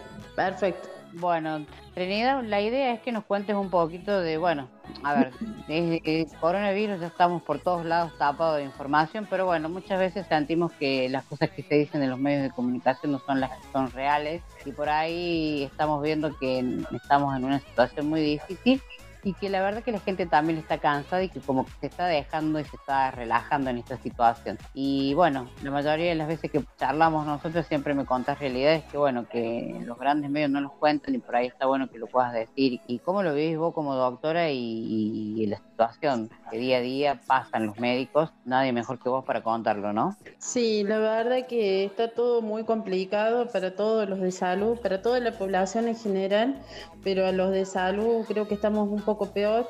Eh, somos pocos los médicos que hacemos la parte de terapia intensiva, somos pocos los que sabemos manejar un respirador, manejar un paciente crítico. Eh, habitualmente eso genera muchísimo estrés y en este momento le adicionamos el tema del, del COVID y, y la sobrecarga de trabajo, el estrés, todo eso eh, nos proporciona un, un terreno fértil para infectarnos nosotros también. Es tremendo todo esto bajo la presión que se está trabajando. Eh, nosotros lo vivimos eh, creo que desde varios frentes y mal. Primero porque somos los que estamos acompañando a pacientes eh, positivos que están solos. La mayoría de los pacientes positivos se mueren solos y la única compañía somos nosotros, los del área de salud, que lo estamos asistiendo, eh, que muchas veces no trabajamos en las condiciones que debería trabajarse, con un exceso de, de, la cantidad de pacientes, en muchos lugares sin los equipos de protección personal que corresponden. Es muy difícil y después la familia también por ahí no entienden ciertas condiciones bajo las que nosotros estamos y nos hacen responsables. Eh, no hay que olvidarse que cuando empezamos la pandemia, toda este, esta revolución que se armó con los médicos, sobre todo de autoconvocados, de, acá en Córdoba y en distintos puntos del país, fue a partir de que se los acusara y se los metiera presos a dos médicos. Eh, acusándolos de contagiar a, a cierto grupo de pacientes, más puntualmente en el caso geriátrico de Saldan. Eh, no, se nos trató como delincuentes a todos y hasta el día de la fecha se nos sigue tratando igual. Nuestros sueldos son, son bajos, nuestra responsabilidad es grande, el agotamiento está a la orden del día. Muchos estamos dando un paso al costado con esto porque es más los riesgos que los beneficios, más allá de nuestro compromiso social y ético con la gente, pero estamos agotados y la gente no toma tampoco mucha conciencia de ciertas cosas. Comprendemos que la gente necesita salir a trabajar y resguardamos ese lugar, pero no comprendemos, por ejemplo, que se junten a fiestas, a reuniones sociales cuando el riesgo de contagio es tan grande. La gente se preocupa porque no va a tener cama. Eso es real, pero el sistema no está colapsado por el COVID. El sistema viene colapsado desde hace mucho tiempo atrás. Las condiciones nuestras siguen siendo las mismas de hace mucho tiempo atrás. Y esto es lo único que hizo un adicional de, de empeorar todo eso que ya viene de hace rato la falta de conciencia de la gente en ciertas cosas. Hay cosas que las pueden evitar de, de cumpleaños, de juntadas, y bueno, se, se exponen y exponen a la familia, y bueno, y después los responsables son los otros. Lamentablemente es así. la verdad, Trini, que lo que hablas es, es una realidad y es muy crudo escucharte hablar y cómo lo, lo plasmas en palabras lo que vivís y lo que vivencias día a día en, en tu trabajo. Nada, cuando me decís los pacientes se mueren solos y nosotros somos quienes estamos acompañándolos en, en, este último momento, es muy cruel y muy duro lo que estás diciendo. Más allá de todo lo que significa el cansancio por todo lo que demanda el trabajo, tenés que también llevar esa carga de, de, de ayudar a esa persona, a ese ser a partir dentro de todo el dolor de lo que significa. Siempre, y quizás Sí, totalmente. de, desde el desconocimiento de estar frente a una situación así que quizás el paciente está inconsciente o sabe lo que está pasando. Y tener que vivir eso creo que es una carga emocional que no sé cómo ni cuál es el apoyo que ustedes también cuentan porque enfrentar todo eso si vos te capacitaste tantos años como estudiando para lo que haces en estos tiempos es como que necesitan también un apoyo ustedes para poder eh, canalizar toda esa emoción y todo eso. No no no sé cómo hace cómo hacen ustedes cómo haces Trini, con esto La verdad que es muy difícil porque nosotros tratamos al paciente en su totalidad, cuerpo, mente y alma. Eh, es todo el contexto del paciente es ese, o sea, no es una enfermedad, no es un COVID, como muchos dicen, sino que es una persona que está padeciendo y nosotros lo vamos acompañando. El problema es que a nosotros no nos acompaña nadie, al contrario, sufrimos bastante discriminación en muchos lugares en nuestro ámbito y fuera de nuestro ámbito. Muchas veces nuestra familia también sufren cierta discriminación cuando saben que nosotros estamos trabajando con pacientes COVID. Eh, es muy complicado. Al, prin- al principio, Trinidad, esto se veía en los medios, de, los, de las persecutas con los médicos, las enfermeras que muchas veces se tenían que cambiar de casa, irse de donde habitaban porque eh, los mismos vecinos le hacían la situación Sí, de ahora se aplacó y, un poco, se aplacó un poco, ahora pero, se, claro, pero igualmente te digo que yo en carne propia lo he vivido con pacientes, pacientes míos de consultorio que hace un par de años que son mis pacientes, que me conocen, se enteraron que yo estoy trabajando en una terapia intensiva con pacientes COVID positivos. Y mm, bueno, dos de mis pacientes en distintas oportunidades, una me roció con alcohol, me tiró con alcohol encima, a pesar de que yo atiendo en el consultorio con los equipos correspondientes, con todas las medidas de bioseguridad, igual la señora me, me roció con alcohol y fue una situación bastante violenta. Y otra de las pacientes estaba a punto de tirarme con la bandina porque ella me dijo bien en claro que los responsables de que de diseminar todo el, el virus y las infecciones estas somos nosotros y que ella no se iba a poner en riesgo por mí. Creo que el riesgo lo hubiera evitado en el caso de no ir al consultorio, pero son situaciones muy violentas, hay lugares que no nos quieren vender más, ponele, hay lugares que nosotros sabíamos comprar un kiosco, una despensa eh, durante la guardia, mandábamos a alguien a comprar algo para tomar un mate, para merendar, y bueno, esa gente nos pidió por favor que no fuéramos más, porque no querían exponerse sabiendo que nosotros trabajamos con pacientes positivos y así un montón de cosas, o sea, lamentablemente es así, mensajes en el teléfono, eh, no es, es realidad, es realidad, o sea, no, no es, eh, no, no son cosas inventadas, no son mitología, es la verdad, lo pasamos en serio. No, no, es una, la verdad que es, es muy duro todo lo que contas. Nada que no lo sepamos. Bueno, es como que te dije recién, es como que al principio todo esto salía en los medios porque bueno, era como muy ahora sí sigue pasando, pero bueno, van ocupando eh, otros rangos, otras noticias y esto va quedando, pero la cuestión que ya hace siete meses que estamos así y, y sigue, seguimos en las mismas, sigue en la misma condición, la gente, no, no vamos a generalizar porque hay mucha gente que, lo, que hace las cosas bien y otra gente que como que ya se relajó, como que ya, obviamente por ahí también nos ponemos, está, está todo el mundo cansado, estamos todos cansados y esto desgasta a todos, pero esta cuestión de echarle la culpa, por ejemplo, a quienes están para el cuidado de las personas, ustedes están expuestos a todo, ustedes como, como médicos, seguridad y mucha gente que está al frente poniéndole el cuerpo a esta situación. Sí, sí, totalmente. Y exponemos a nuestras familias, a nuestras familias también las exponemos porque todas estas cosas uno las trae de su casa y eso nadie lo ve. O sea, nosotros jamás vamos a querer que nadie más se infecte. Y así, pero y no, no.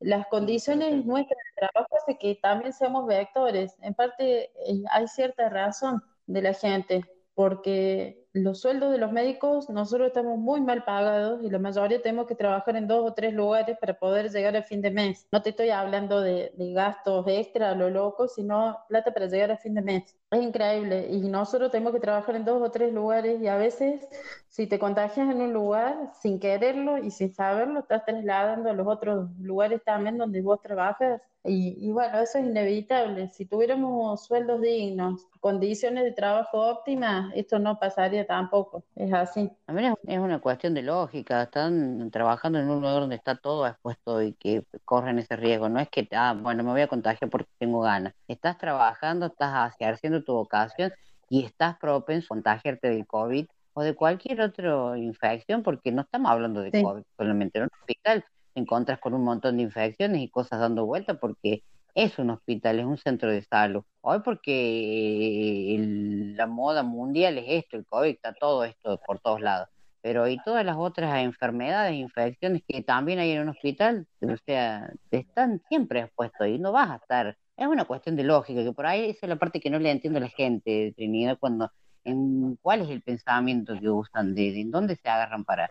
O sea, es, no lo entiendo, porque esas personas en algún momento van a necesitar de, del personal de salud, por ejemplo. Y sí, nosotros tampoco entendemos, porque si nosotros somos gente que estamos ayudando, que estamos tratando de salvar una vida dentro de todas nuestras posibilidades, y de repente vos ves que la misma familia nos ataca. Hace poco falleció, que yo comentaba, un- uno de nuestros pacientes que fue un COVID positivo, se lo estuvo reanimando, se hizo lo imposible para que el señor saliera, no salió. Y bueno, la familia, nosotros ya le habíamos explicado que estaba con cierta gravedad y demás. Lo primero que nos trató eh, de hijos de por las claras y, y nos deseaban que ojalá nos agarráramos COVID para que entendiéramos. Y, y uno dice, estuve reanimando a tu papá que tiene COVID y, y vos me estás deseando de que yo me muera por COVID. O sea, es ilógico. Pero bueno, eh, lamentablemente estamos así. Sí, la verdad es muy triste lo que contas, pero bueno, dentro de tanta pálida y tanta cosa y de, de tanta vivencia que, que bueno, que también hace esto que siempre, bueno, nosotros nos conocemos y me decís, estás cansada y este desgaste mental y físico por la sobreposición de horas de trabajo y demás, también hay muchas cosas buenas, hay mucha gente que es más solidaria y bueno, nos vamos a agarrar de eso, Trinidad, de, de esa gente que realmente te acompaña, de, Hay gente mucha gente está súper agradecida, súper agradecida y que eso son nuestras satisfacciones personales, pacientes COVID recuperados, pacientes que han estado muy graves y que han salido bien y eso es la satisfacción de uno. No hace falta el agradecimiento, nosotros eh, lo, lo que rescatamos y nos aferramos a esas cosas buenas, de lo bueno que, que sacamos de todo esto, que es poco, pero es más válido que el resto, desde ya. Pero eso poco creo que cumple un- un- una función importante en la vida de todas las personas, de los médicos, de quienes están al frente de toda esta situación, que quizás es como decía recién, es mucho más lo, lo negativo, arrancando de toda la realidad que ustedes viven, pero bueno, es agarrarse de, de- de estas cosas buenas que, que pasan y de ahí llenarse de energía para poder seguir y poder dándole batalla a esto que todavía evidentemente falta rato y todavía no veo mucha claridad con respecto a esto. Pero bueno, eh, ya todo lo que se ha dicho del COVID, ya como que por todos lados, pero bueno, por ahí queda como, bueno, es casi irrisorio volver a repetir y se cae en la obviedad, pero bueno, le voy a, te voy a pedir, Trini, que bueno, que des algunas cuestiones de cosas útiles como para tener en cuenta. Ya sabemos que lo primero de todo es lavarse las manos, pero bueno, algunas que otras que la gente le entre, porque parece que todavía no enganchan entre que el barbijo y lavarse las manos, hay mucha gente que sigue igual. El barbijo lo llevan como un accesorio, bueno, no sé, todos los días lo mismo. Es, es muy importante el tema del barbijo. eh, en más o en menos disminuye muchísimo el contagio. Es bueno que lo usemos todos al barbijo cuando salimos de nuestras casas. Es importante eh, no tocarse el barbijo porque en el barbijo queda pegado todo. Entonces vos después te tocas el barbijo, yo he visto que se lo acomodan a la altura de la nariz y están contactando eso y después contactan otras cosas y eso puede estar con una carga viral importante. Eh, el barbijo tiene que cubrir la cara, tiene que cubrir la nariz, la boca. Es incómodo para andar, pero en este momento es necesario el tema del lavado de manos, el uso del alcohol, no abuso, sino uso, y sobre todo evitar los conglomerados de gente, las reuniones sociales.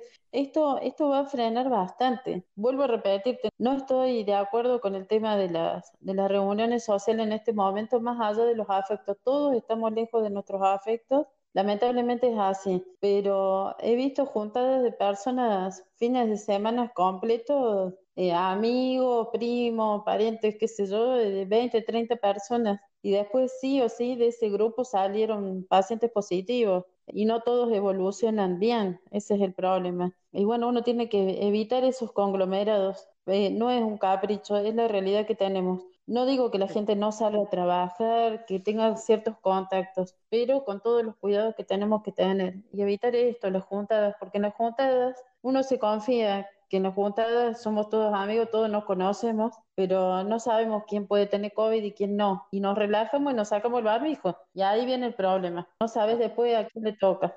Y no, no es, eh, no es bueno el panorama que tenemos en este momento. Eso te iba a preguntar justamente, Trini, así ya, eh, tengo dos preguntitas más para ir cerrando. Eso te quería preguntar también. este, se habla de que este mes de octubre es el mes que es más crítico. ¿Se ve realmente es así o todavía tenemos más y o ya para noviembre va a empezar a decrecer esto y va, va a ir bajando un poco el tema de los contagios? Mira, nosotros tenemos la expectativa de que vaya bajando esto, pero dadas las condiciones que tenemos en este momento, hasta ayer superaban los 50.000 contagios en Córdoba solamente. Más allá de que es un porcentaje mínimo en relación al total de la población, hay que tener en cuenta que hay casos que no están notificados, que son asintomáticos, que ni saben que están infectados, y esos son los que actúan como, como vectores de esto. Pero yo creo que esto todavía da para un poco más da para un poco más, ojalá que no, ojalá que me equivoque, pero da para rato todavía. Y se juega mucho, no solamente el cansancio de la gente y demás, sino la necesidad económica. Eh, este país eh, no estaba económicamente bien para soportar un golpe como esto y, y por ahí algunas decisiones no están siendo las mejores a nivel laboral para la gente. Y la gente tiene que salir obligadamente a la calle porque tiene que comer. Es así, no tienen opción. Pero por eso mismo esto da para rato, lamentablemente. Bueno, Trini, una pregunta más y vamos cerrando. Ya, Bueno, diste los consejos que, bueno, que todo el mundo sabe, pero bueno, parece que hay que repetirlo mucho porque hay mucha gente que todavía no le entra del todo. Pero bueno, vamos a hacer un parante acá en, que cuentes un poquito también o que incentives a la gente que pueda ir a donar plasma porque es muy importante y la gente como que tiene miedo.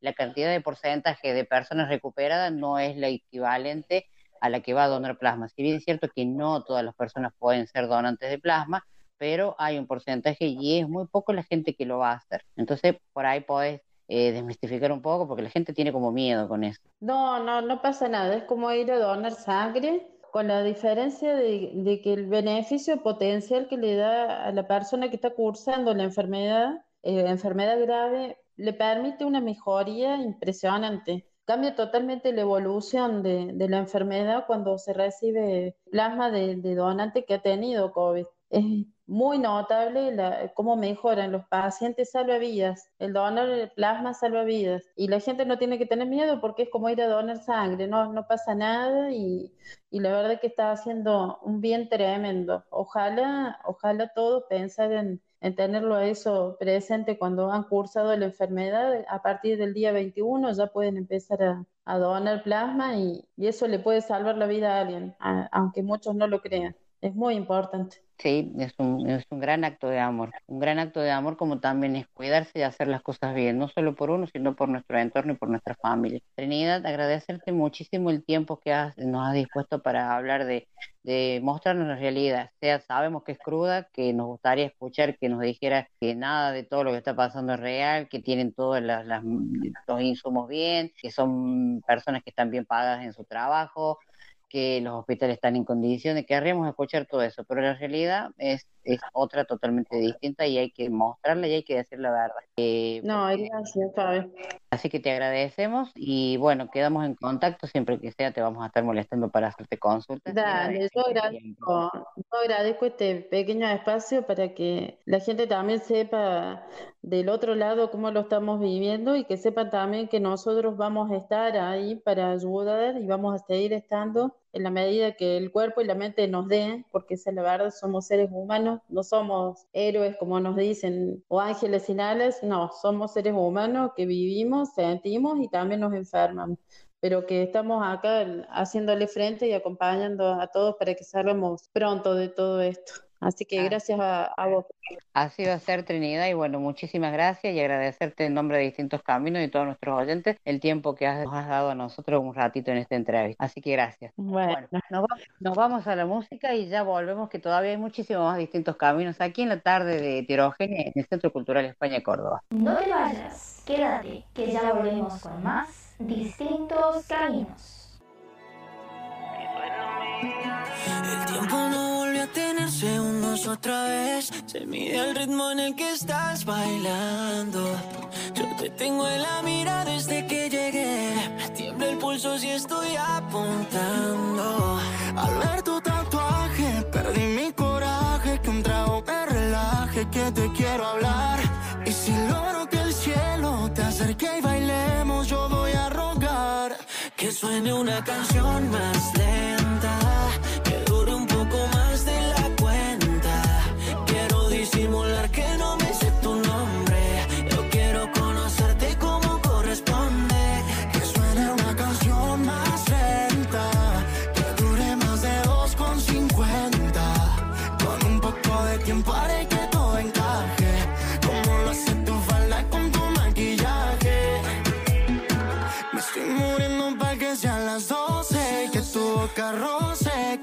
Boca y no sé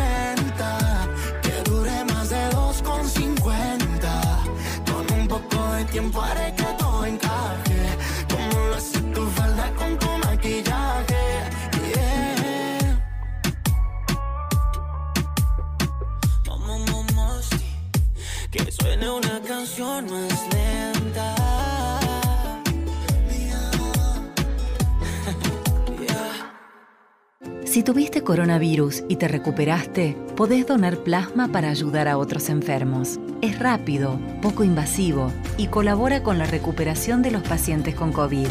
Si ya pasaron como mínimo 14 días desde que te dieron el alta y querés donar plasma, comunícate por WhatsApp al 351-704-4884 o por mail a centroplasmaferesiscovid19 Entre todos, podemos y hacemos más. Seguinos en Instagram como arroba distintos Los amantes rendidos se miran y se tocan una vez más antes de oler el día. Ya están vestidos, ya se van por la calle. Y es solo entonces, cuando están muertos, cuando están vestidos,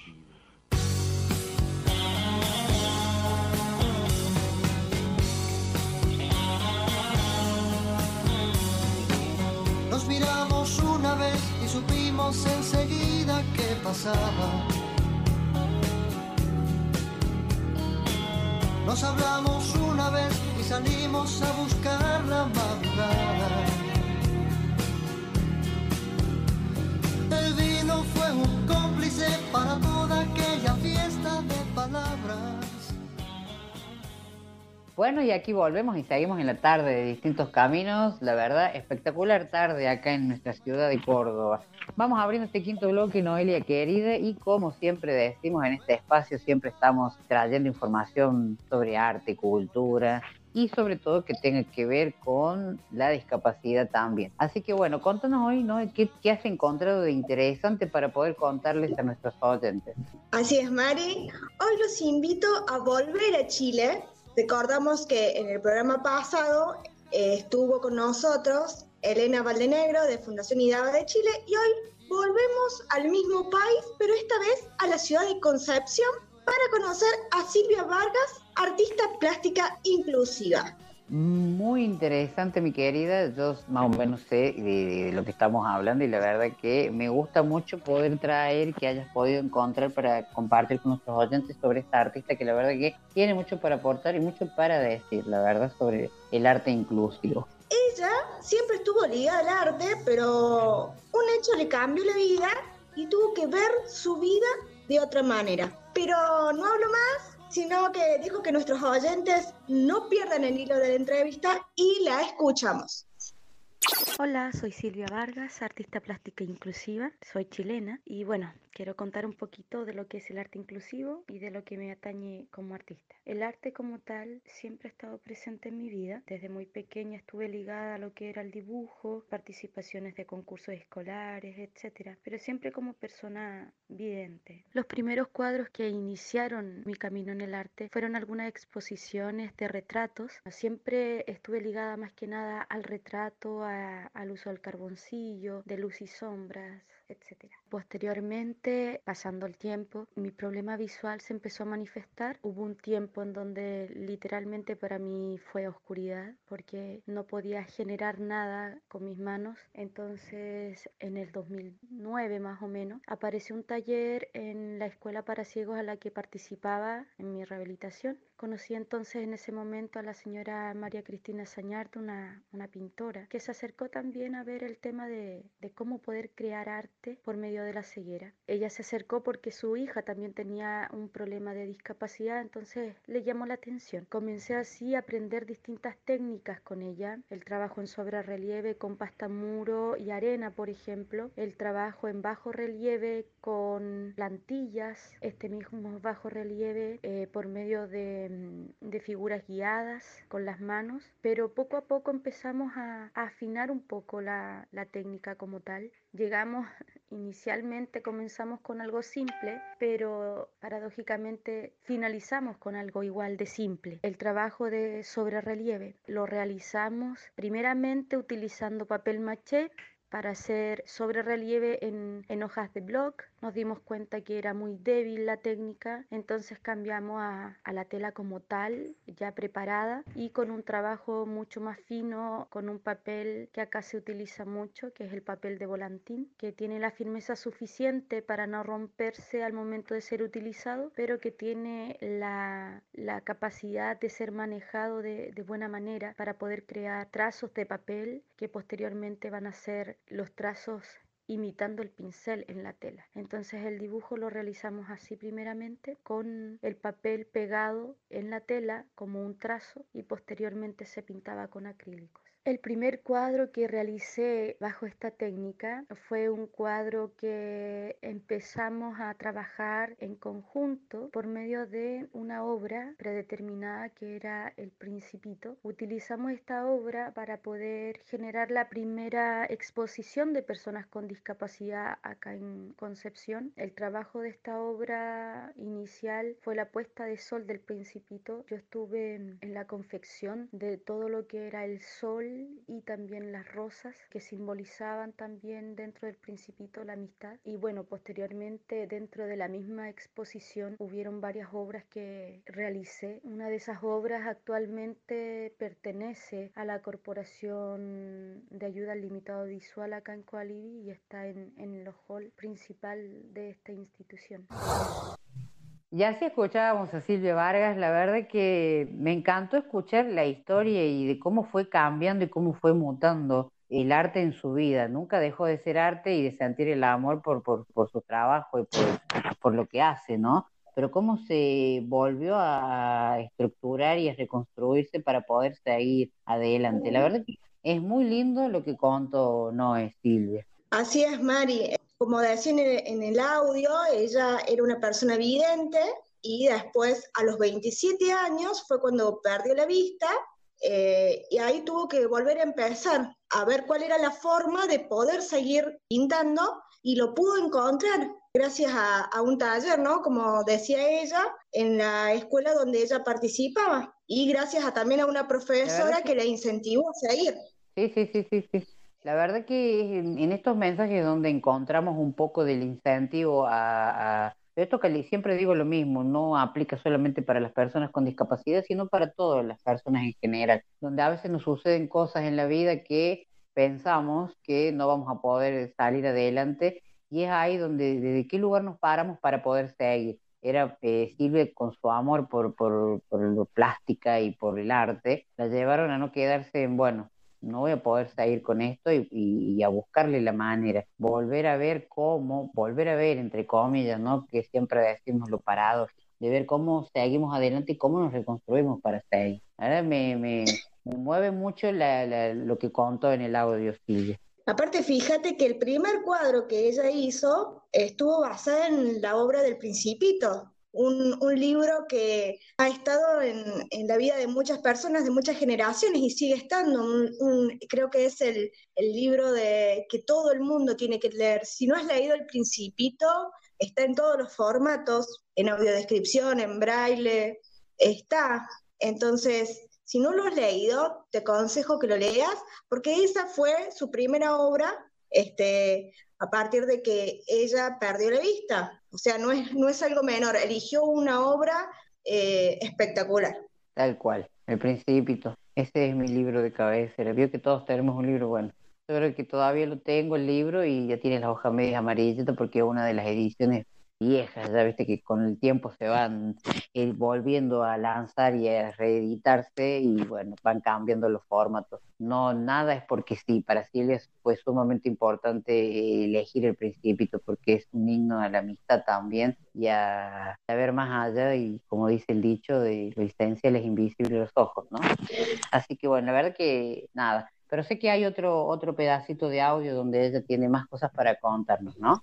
Así es, como todas las personas siempre se nos presentan barreras en la vida y ella no fue la excepción.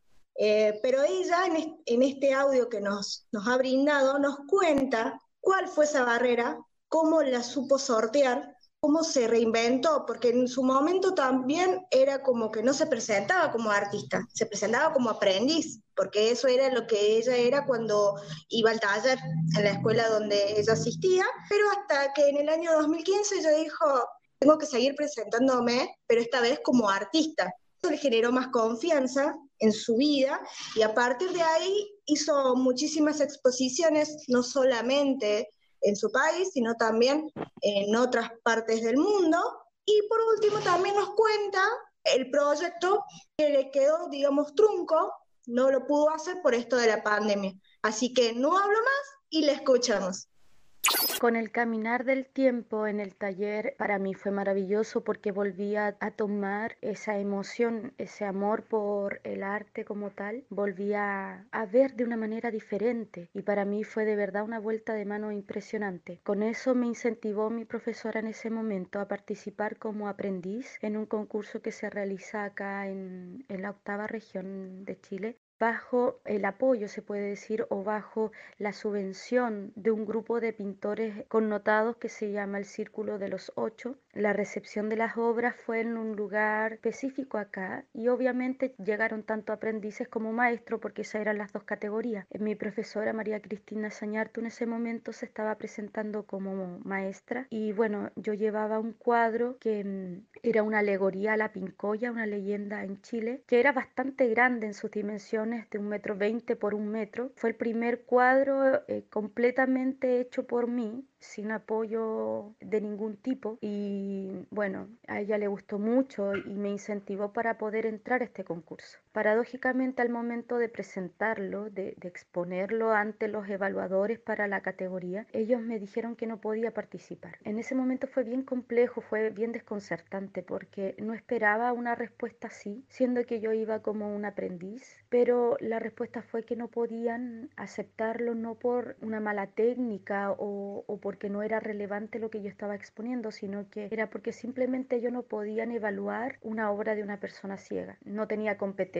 Esa fue la respuesta, no había otro participante dentro de la categoría aprendiz ni maestro que fuera con discapacidad visual. Fue bien frustrante para mí, fue la primera barrera en el arte porque lamentablemente si se ligaba el arte a las personas con discapacidad era netamente algo como conductor bajo planillas, bajo estampas, pero no como una expresión y menos como algo que se podría potenciar desde la persona con discapacidad como artista. Entonces, el apoyo que mi profesora me brindó fue maravilloso. Ella en ese momento bajó también su obra de la participación. Obviamente, como ella era una, persona connotada en la región, se le solicitó que no lo hiciera, pero ella, en apoyo a mí como su aprendiz, dijo que no iba a participar tampoco de un concurso que no contemplara el arte como tal, sino que estaban sesgando en capacidades y no. O sea, en este caso, la ceguera a mí no me limitaba para participar como artista, pero bajo el concepto de ellos,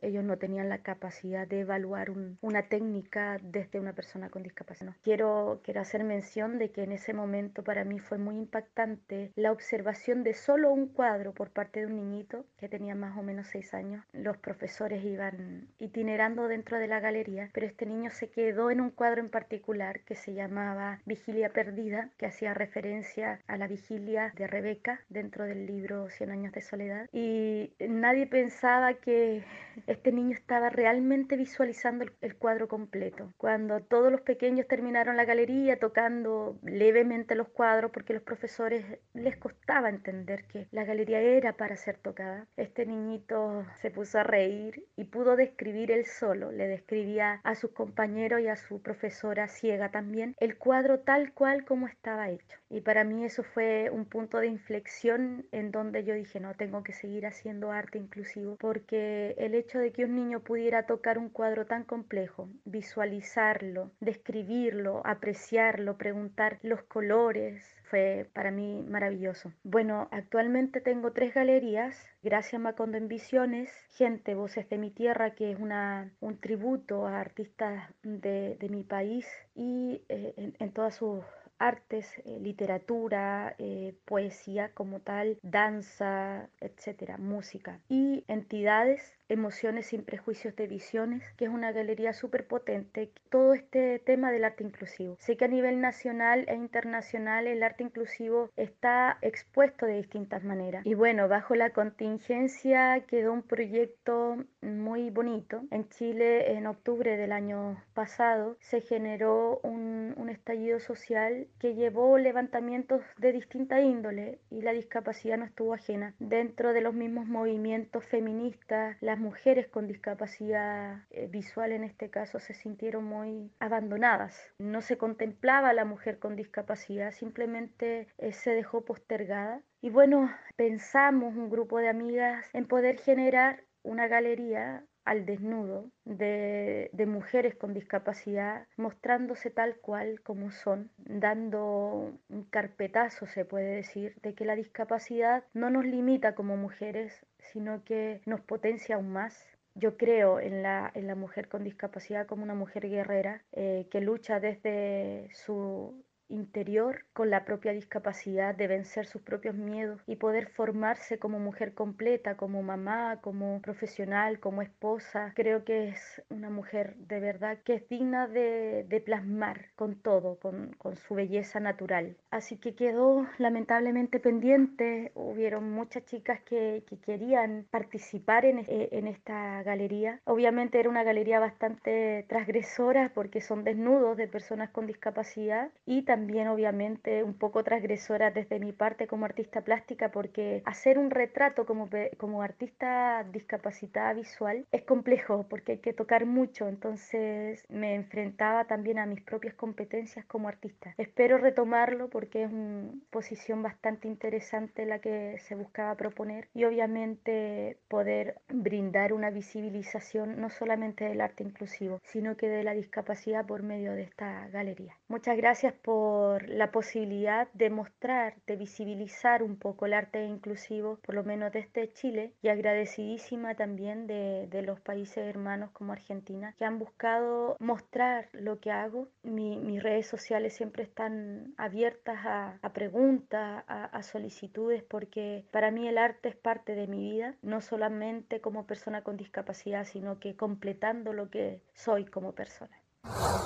Ya así escuchábamos la segunda parte del audio de Silvia Vargas. La verdad que nada, es un... Siempre decimos de, dar ejemplos y, mostrar realidades y esto es un claro para las personas que por ahí sienten que no saben cómo van a seguir adelante. Y no hablo, lo vuelvo a repetir y pongo énfasis en, esto de, de, decir, no es por una discapacidad, sino que todas las personas necesitamos un poco de motivación y de ver cómo vamos a hacer y salir cuando nos suceden ciertas cosas en la vida. Y bueno, Silvia supo, a pesar de todas las barreras, de todo lo que se le presentó y de todo lo que tuvo que sortear, como bien decías vos, Noé, supo encontrarle la vuelta y hoy está a pleno trabajando y bueno, llevando adelante de lo que es esto del arte inclusivo, ¿no? Que verdad que me encantaría poder tocar sus obras. Espero que venga acá a Córdoba en algún momento. Así es, Mari. Eh, rescato de, de lo que acabamos de escuchar el apoyo que recibió de su profesora ante esta primera barrera que nombraba antes,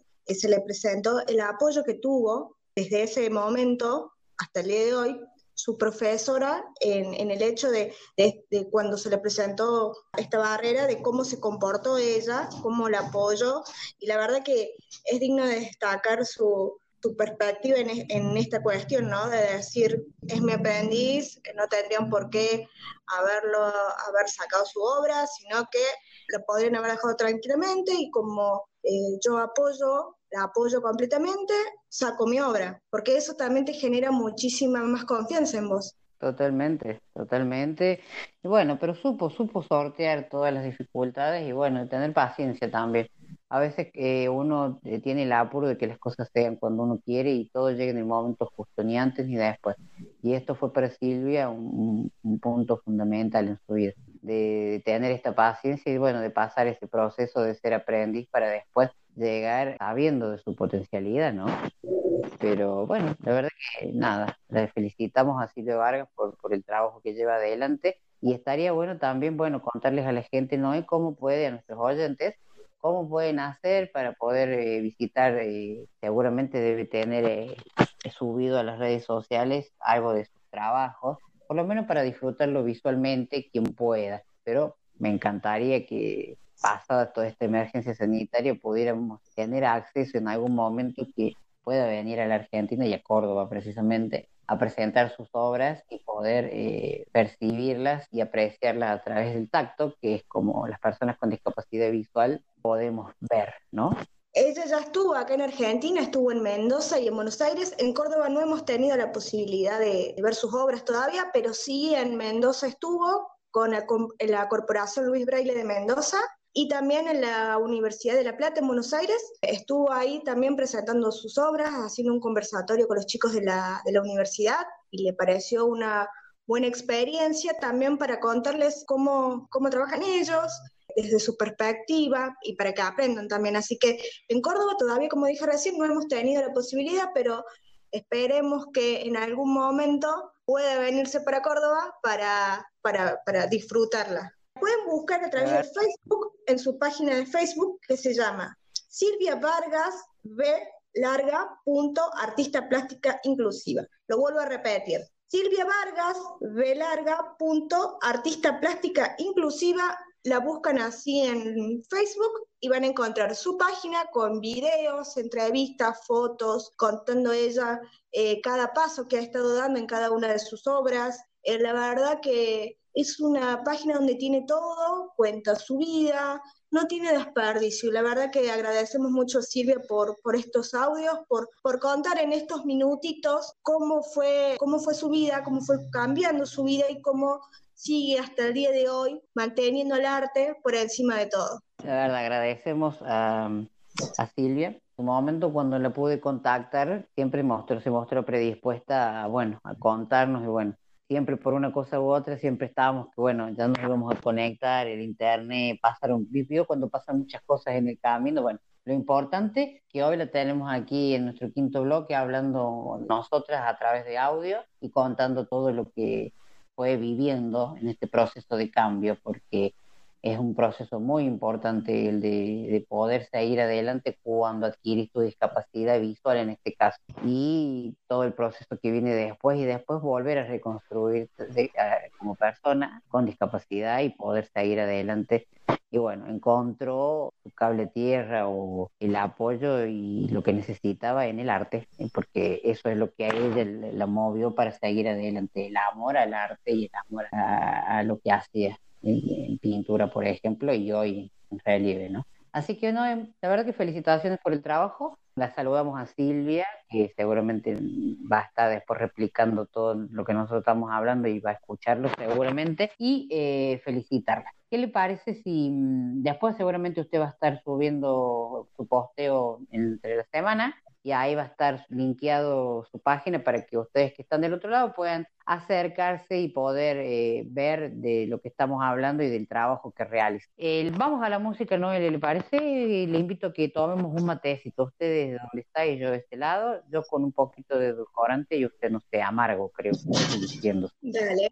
Y a vos que estás del otro lado, no te vayas porque todavía queda un ratito más de distintos caminos aquí por Radio Heterogénea.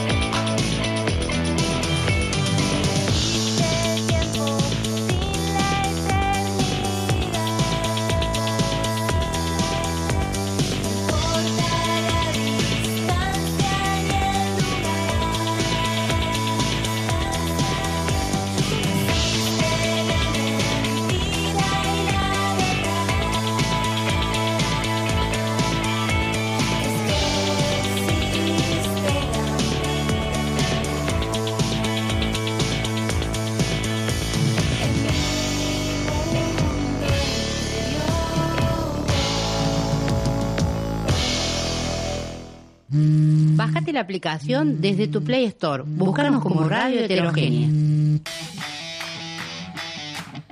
Seguinos en Spotify y volvé a escuchar la entrevista que tanto te gustó.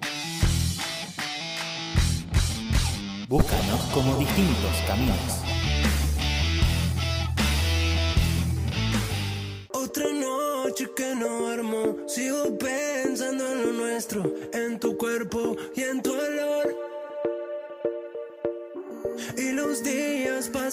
Pasan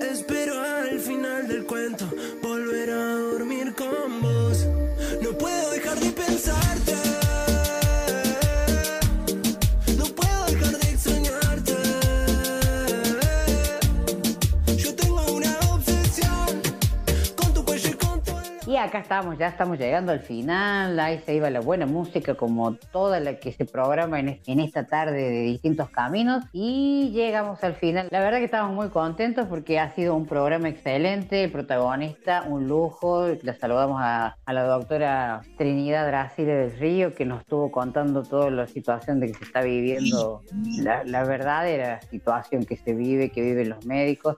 Es muy crudo todo lo que se escuchó, pero vale la pena mostrarlo porque la gente tiene que saber que aparte de ser profesionales de la salud son personas y que también tienen sensaciones, emociones y que les duele lo que, lo que están viviendo y la falta de compromiso de la gente hacia, y no solamente de la gente, sino de- del Estado que bueno, que a veces no está presente como debiera. Siempre hay cosas buenas para rescatar y eso es lo que también marcamos en el final de la entrevista, ¿no? Así que bueno, agradecidísimas con Trinidad. Y em, vamos cerrando el programa, pero antes de, esto tenemos que eh, hacer una reseña porque el 15 de octubre fue el día del bastón blanco y no poder de lado eh, hacer un, pequeño comentario con Así es, el 15 de octubre pasado fue el Día Mundial del Bastón Blanco y está bueno eh, tenerlo en cuenta acá, eh, porque ya que nuestra temática es hablar de discapacidad y sus actores, como dijo al principio,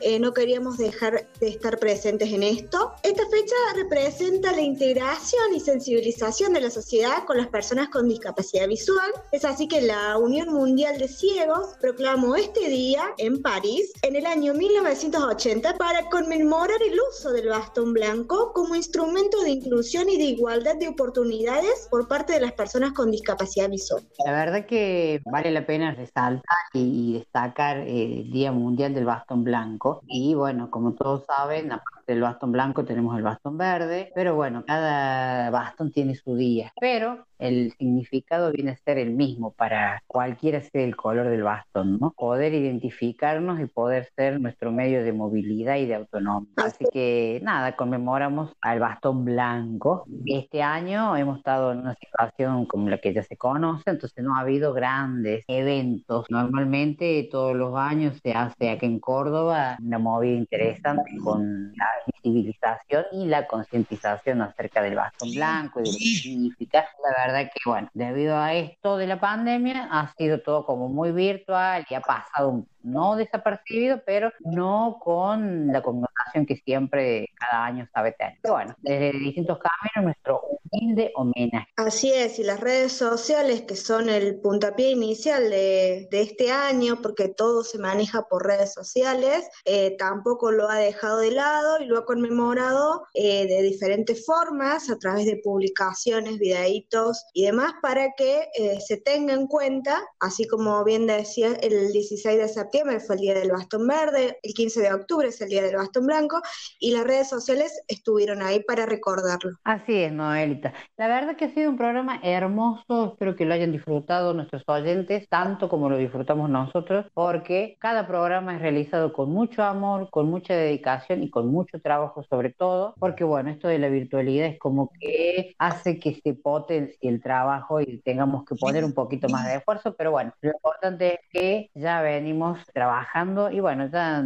ya volveremos a nuestro estudio, ya volveremos a Radio Heterogénea, a estar en el piso, como estamos acostumbrados, ¿no? La verdad que uno extraña un poco todo, pero es parte de todo esto que estamos viviendo. Así que Noelita, nos vamos yendo, ¿qué le parece si mientras los saludamos a Pablo que estaba en los controles y puesta en el aire, también la saludamos a Milena Garay que ha estado en todo lo que es redes sociales, a usted agradecerle por estar como cada martes ahí al pie del cañón, la saludamos también a Rocío Y yo te agradezco a vos que estás del otro lado por bancarnos, por hacernos siempre el aguante y mi saludo es general y es decirte gracias por estar siempre. ¿Algún saludito, no? ¿A usted? Así vamos cerrando. A mi madre que siempre nos escucha y a toda la audiencia que, como siempre, como dijo usted recién, eh, nos apoya, nos escucha y, y siempre tiene la buena predisposición de, de escribirnos a través de nuestras redes sociales, eh, comentando eh, lo que, lo que le sucede y también dejándonos saluditos, que eso nos sirve mucho para seguir trabajando martes a martes eh,